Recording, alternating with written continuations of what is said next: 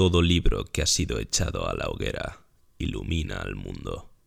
Ralph Waldo Emerson. Bienvenidos al tercer ojo.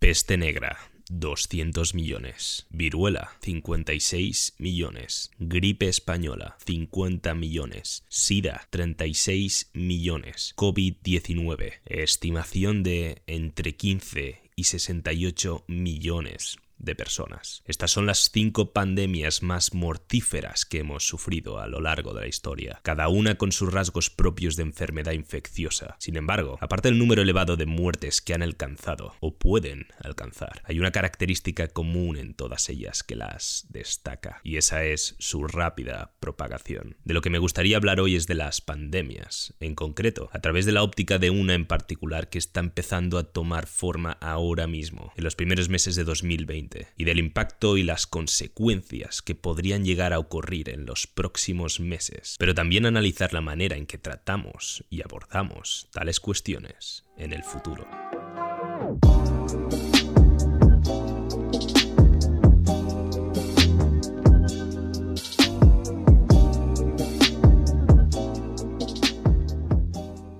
La pandemia de gripe o influenza de 1918 fue irregular en el sentido de que estaba particularmente extendida y era particularmente mortal, a menudo llamada la gripe española, la enfermedad probablemente no comenzó en España. No sabemos en realidad dónde empezó. Pero sí sabemos que ganó ese apodo, no por su origen, sino porque los informes de la repercusión de la enfermedad en España parecían amplificados en comparación con los informes de otros países. Porque la censura en otras economías importantes, periodísticamente ricas, como Alemania, Estados Unidos, Reino Unido Francia, fue particularmente dura en ese momento de la historia. Dicha censura fue el resultado de las llamadas juntas de censura en tiempos de guerra. La Primera Guerra Mundial llegó a su fin cuando Alemania firmó un armisticio en noviembre de 1918 y fue llevado a su fin oficial por el Tratado de Versalles, fue firmado en junio de 1919, pero una de las características que definieron la Primera Guerra Mundial fue la de poder informar desde las líneas del frente, que fue posible en parte gracias a la aparición del telégrafo eléctrico y a los sofisticados y bastante fiables sistemas ferroviarios. Así los periodistas podían informar desde las líneas del frente del conflicto, tomar fotografías y enviar sus informes a casa. Sin embargo, los gobiernos aplicaron a menudo programas de censura muy severos para asegurarse de que podían filtrar lo que llegaba a sus periódicos y programas de noticias de radio, tanto para evitar que las filtraciones de información militar vital llegasen al enemigo, informaciones sobre el reconocimiento militar, por ejemplo, que podrían proporcionar a su oposición información de posibles objetivos, como para mantener la moral alta en el país, de modo que la población civil se mantuviese optimista frente a la guerra. Lo que todo esto significó para el surgimiento de esta gripe altamente virulenta fue que, a pesar del gran número de personas que la contrajeron y el gran número de muertes que resultaron de ella, muchos periódicos de todo el mundo no tenían información directa sobre ella, y los habitantes que se vieron afectados realmente no pudieron darse cuenta de la gravedad de esta.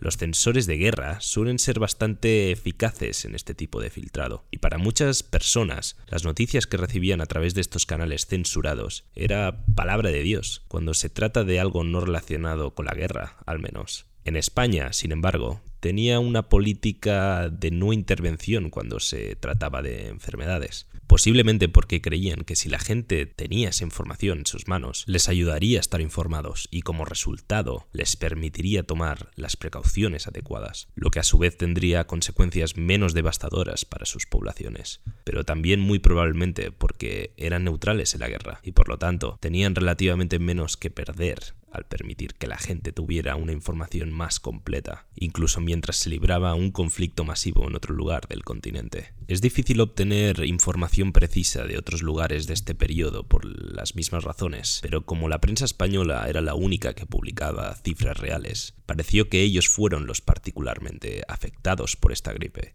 De hecho, el rey Alfonso XIII, el propio monarca de España, también se contagió, por lo que el nombre de gripe española se difundió por todo el mundo y así se mantuvo. Según las cifras, esta pandemia fue increíblemente mortal, con unos 500 millones de personas que la contrajeron, incluidas las personas que viven en las remotas islas del Pacífico y en el círculo polar ártico, lo cual es una locura, pero también muestra cómo la globalización estaba comenzando a arraigarse, incluso a principios del siglo XX. Y de esos 500 millones que se infectaron, se cree que entre 50 y 100 millones de personas murieron a causa de ella, lo que para la perspectiva es algo así como el 3 al 5% de la población humana total en ese momento superando con creces al número de personas que murieron en ambos lados de la guerra misma. Incluso los científicos de hoy en día no están seguros de por qué esta gripe se propagó tan lejos, tan rápido, o por qué fue tan mortal. Algunas teorías sostienen que mató a tantas personas infectadas porque la cepa H1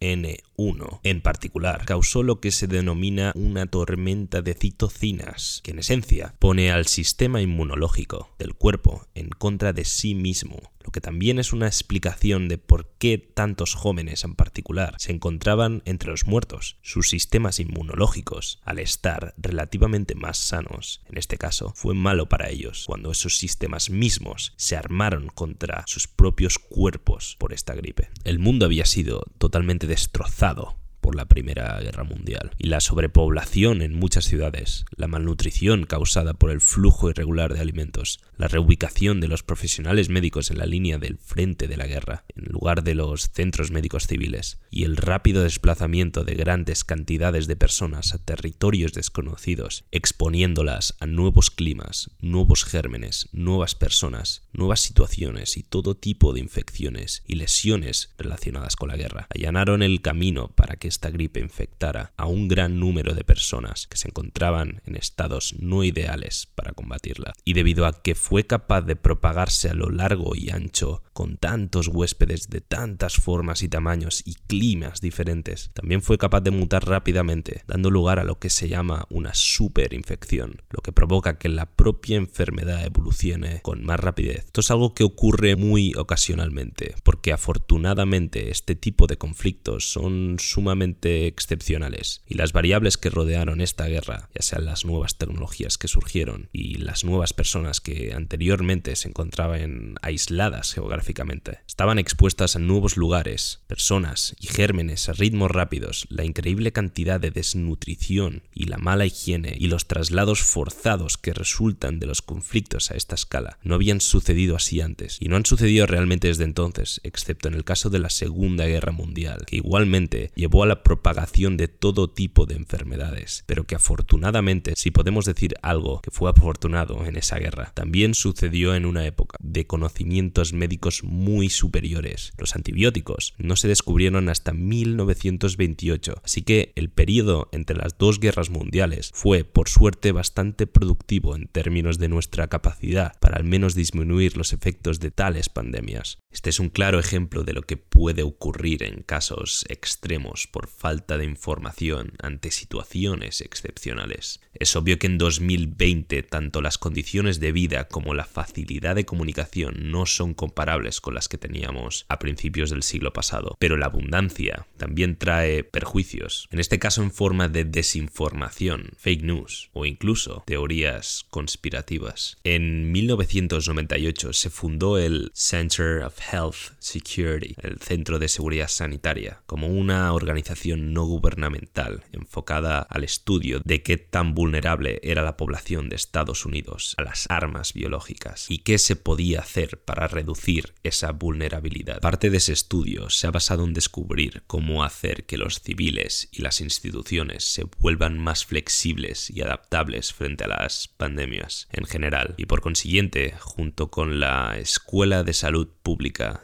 John Hopkins Bloomberg y otros contribuyentes como el Foro Económico Mundial e incluso la Fundación Bill y Melina Gates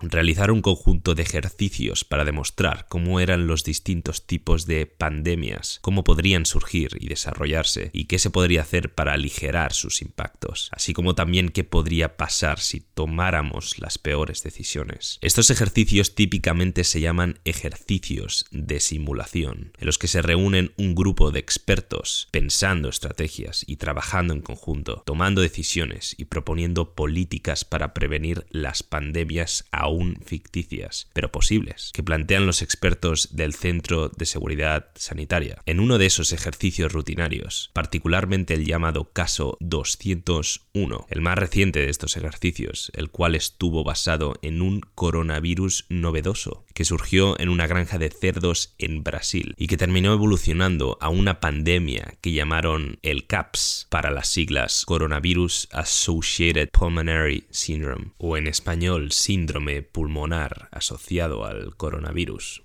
Este ejercicio duró aproximadamente tres horas y media, un ejercicio corto en comparación con los eventos que la organización a veces realiza, que suelen durar todo el día, pero es el que ha recibido la mayor cantidad de atención y es en parte debido a las similitudes visibles entre el ficticio e hipotético CAPS en la simulación y el COVID-19 del mundo real que estamos enfrentando ahora mismo. Sin embargo, en retrospectiva, para algunos la propagación actual del coronavirus, el COVID-19, en comparación al CAPS, parece casi demasiado perfecta. Como resultado, han comenzado a surgir varias teorías conspirativas por Internet, especulando con que las organizaciones gubernamentales, los líderes mundiales y los empresarios multimillonarios ya sabían acerca de esto desde octubre del 2019, cuando realizaron dicha simulación, determinando cómo debían reaccionar los líderes mundiales, qué políticas deberían tomar y básicamente cómo contener el flujo de esta enfermedad para que no infecte a todos, para que no devaste la economía mundial y, como ocurre al resultado final de la simulación, que mate a 65 millones de personas antes de infectar a la mayoría de la población, asegurando que todos los que permanezcan vivos tengan inmunidad, pero a un coste vertiginoso. Es entendible que esto parezca una coincidencia si no estuvieras al tanto de que ese tipo de simulaciones suceden todo el tiempo y que las pagan varias entidades y que la razón por la cual estos grupos pagan tanto dinero para hacer que estas simulaciones sucedan es porque es muy probable que estas situaciones hipotéticas lleguen a suceder en algún momento y posiblemente en el futuro cercano. Ese es su propósito.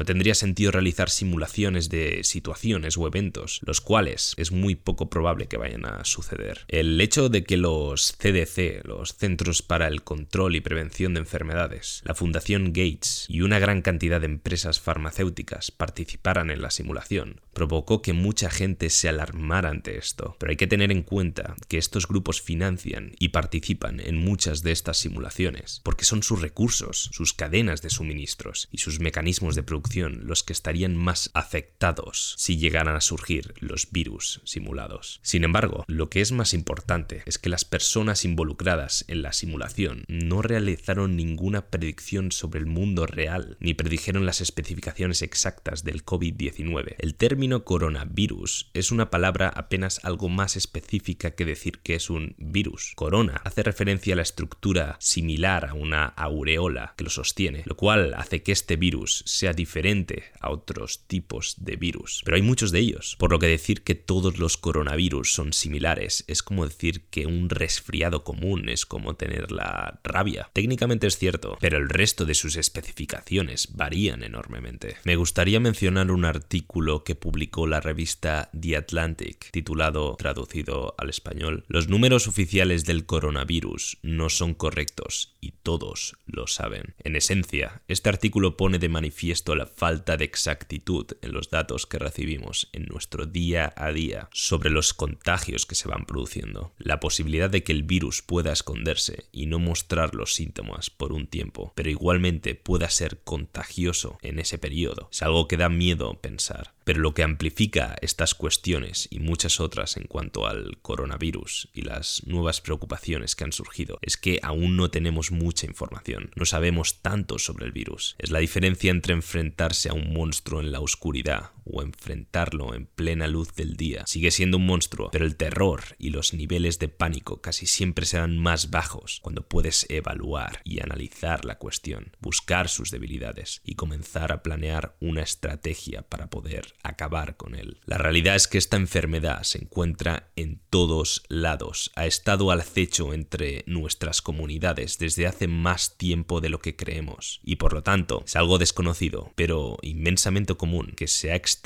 ampliamente y es en parte tan peligroso por esa dualidad que contiene. Es muy difícil saber cómo comportarse cuando las cosas parecen tangibles, por un lado, pero a la vez inmensamente difusas. Dado que los detalles que tenemos sobre esta enfermedad y sobre su propagación habrán cambiado en el momento en que estés escuchando esto, lo que me gustaría hacer es intentar esbozar y describir lo que podría suceder tras los efectos a gran escala que el virus está produciendo ahora mismo. Parte de la problemática aquí es lo que se conoce como el just in time, en español, el método justo a tiempo, de las cadenas de producción. Este método se ha vuelto tan común que una gran extensión de la economía global está basada en crear y almacenar lo suficiente como para que tengamos algunos días de reserva disponible, que luego esos productos sean entregados por nuestras cadenas de producción, las infraestructuras ferroviarias, los vehículos de reparto, el transporte de mercancías, antes de reponerse al nivel normal. Este es un método que funciona de forma excelente si todas las cadenas, las redes de distribución, continúan trabajando sin errores. Eso generalmente significa que hay menos probabilidades de que haya sobreproducción. Quiere decir que las empresas gastarán menos en el almacenamiento. Pero este sistema se derrumba completamente si alguna parte del mismo se ve afectada o eliminada. Si por ejemplo cadenas productivas de componentes básicos cierran para evitar que sus trabajadores se enfermen y esos componentes son necesarios para fabricar otros productos que luego tampoco pocos se podrán fabricar. Si esos productos mismos no se encuentran en las tiendas en las que deberían llegar, esas tiendas de igual manera van a cerrar. Vemos que un conjunto de problemas relativamente pequeños podrían terminar siendo problemas importantes, incluso catastróficos, en algunos aspectos de nuestra economía global. Entonces, esto puede significar que, por ejemplo, los smartphones tardarán mucho más en fabricarse, pero además quiere decir que en algunos lugares hay un suministro muy limitado de medicamentos, de productos que son necesarios para el día a día, como el detergente para lavar la ropa, el jabón o lo que es más importante aún, materias primas como la madera o el caucho. Además, muchas empresas y escuelas están cerrando en todo el mundo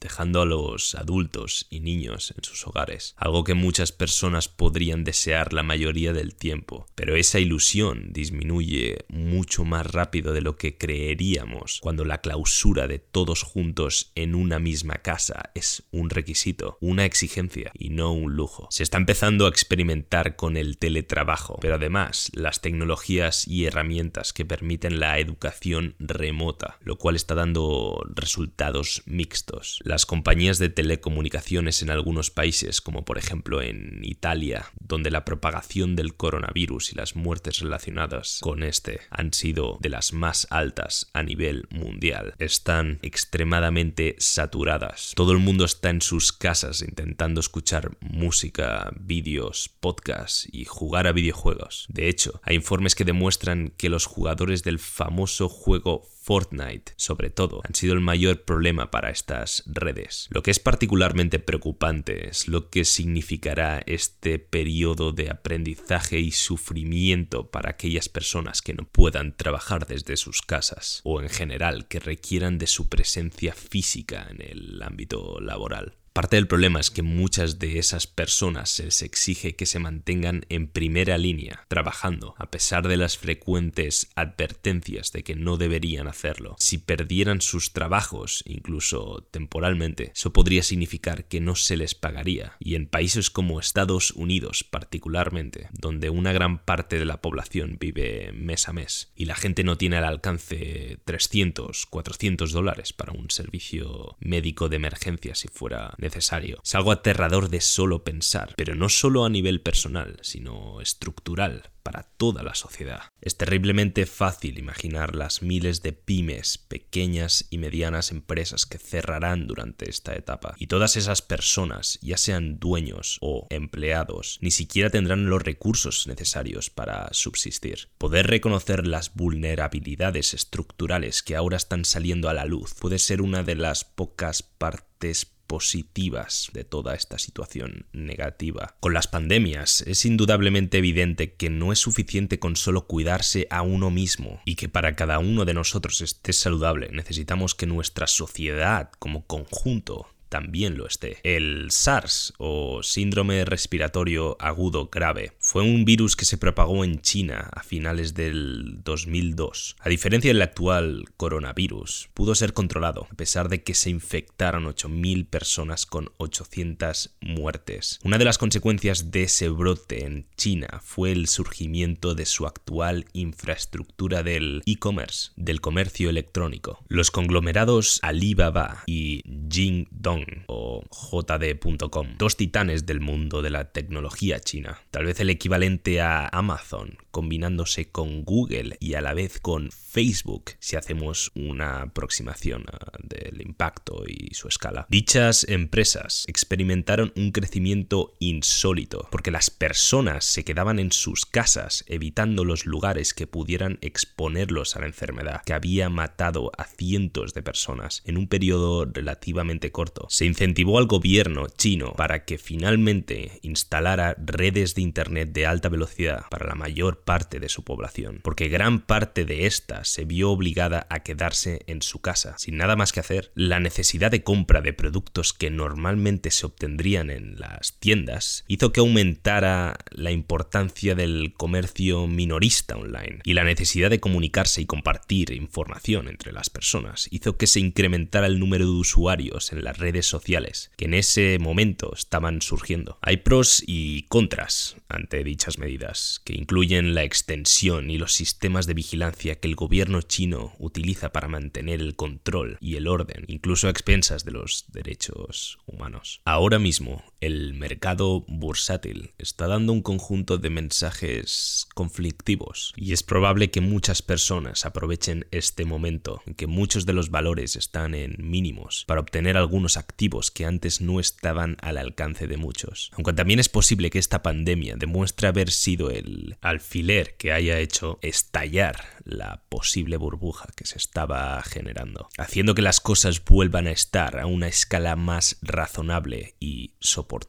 Y de esta manera los precios más bajos que se dan ahora en muchas industrias pasarán a ser el nuevo estándar durante bastante tiempo, en lugar de la caída que están esperando muchos inversores. Varios apoyos económicos ya han sido brindados por los distintos gobiernos del mundo, aunque aún falta para que veamos los frutos de esta cooperación mundial. Así como cada uno de nosotros tiene más probabilidades de ser saludables individualmente, cuando los que nos rodean también lo están, nuestras economías tienen más probabilidades de prosperar cuando otras economías que están unidas también prosperan. Así que en el corto plazo veremos muchos números que no necesariamente serán representativos de lo que está sucediendo en los mercados y nos vamos a tener que acostumbrar a que sea así. Quizás esto se mantenga hasta fin de año, cuando sea más probable que tengamos mejores opciones para tratar el COVID-19. De hecho, ya se está barajando un periodo aproximado de seis meses para que haya una vacuna que se pueda implementar. Parte de las cosas que podemos hacer para estar preparados es intentar mantener el sentido común, recordar que los números que vemos son en realidad personas reales y que cada una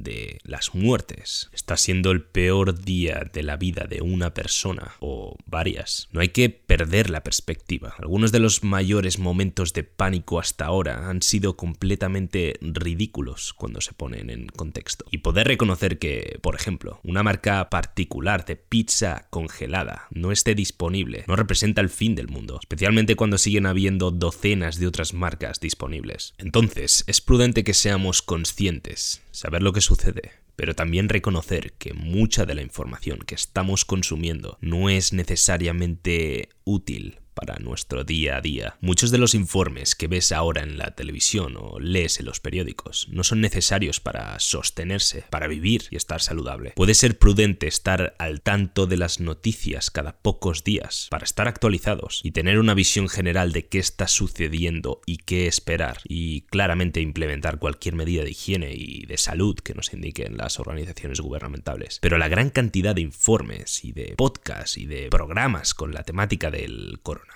no son necesariamente útiles respecto de todo lo que está sucediendo. Nos mantiene preocupados, alertados, y eso no suele ser el mejor remedio para tener un comportamiento racional. En cambio, considera cuestionar lo que dabas por supuesto para tratarte mejor a ti mismo y a aquellos que te rodeen, para cambiar tus hábitos y rutina, para mantenerte saludable e intentar hacer algunos retoques a la forma en la que venías haciendo las cosas hasta ahora. En otras palabras, considera